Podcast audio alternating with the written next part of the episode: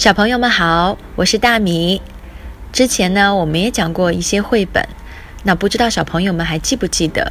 这些绘本都很温馨，啊，是我喜爱的系列。今天呢，大米就把它们整理出来，一一的发给大家。在家的时候边玩可以边打开磨磨耳朵，好吗？那我们就开始吧。这一本的名字叫做《The Things I Love About My Family》，我爱我的家庭。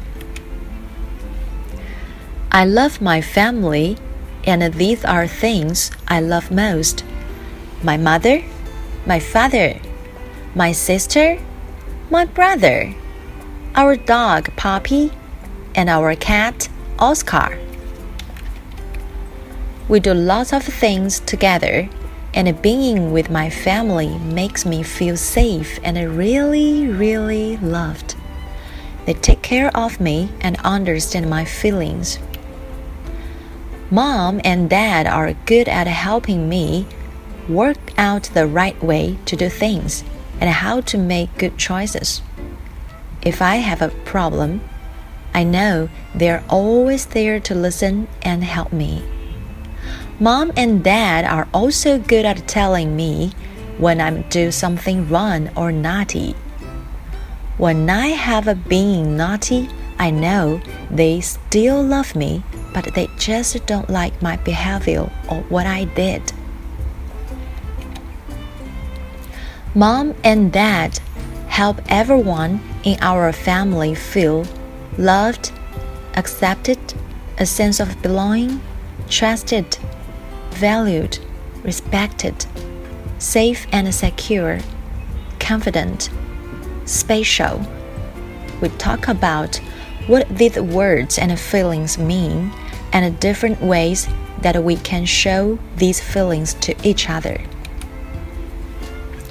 Some families are really big some are middle size, and others are really small.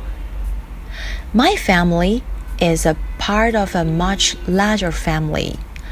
I have a grandmothers and grandfathers, aunties and uncles, and lots and lots of cousins.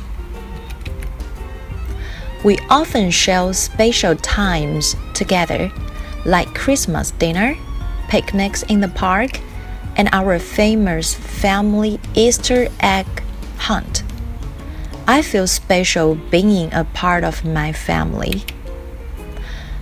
Mom and Dad always tell me how much they love me and are proud of me and give me lots of hugs.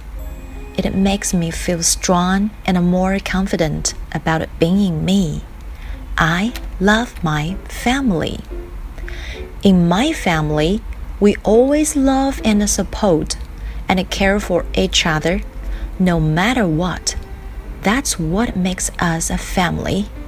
I love my family. 大米还记得当时教给大家一首歌，那在这里一起复习一下好吗？I love my family. I love my family. I love my mother and my father and my sister and my brother. I love my family. I love my daughter and my son. Oh, I love everyone. Yes, I love you.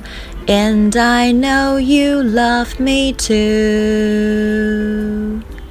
好的，我爱我的家庭。I love my family. 今天就到这里。拜拜。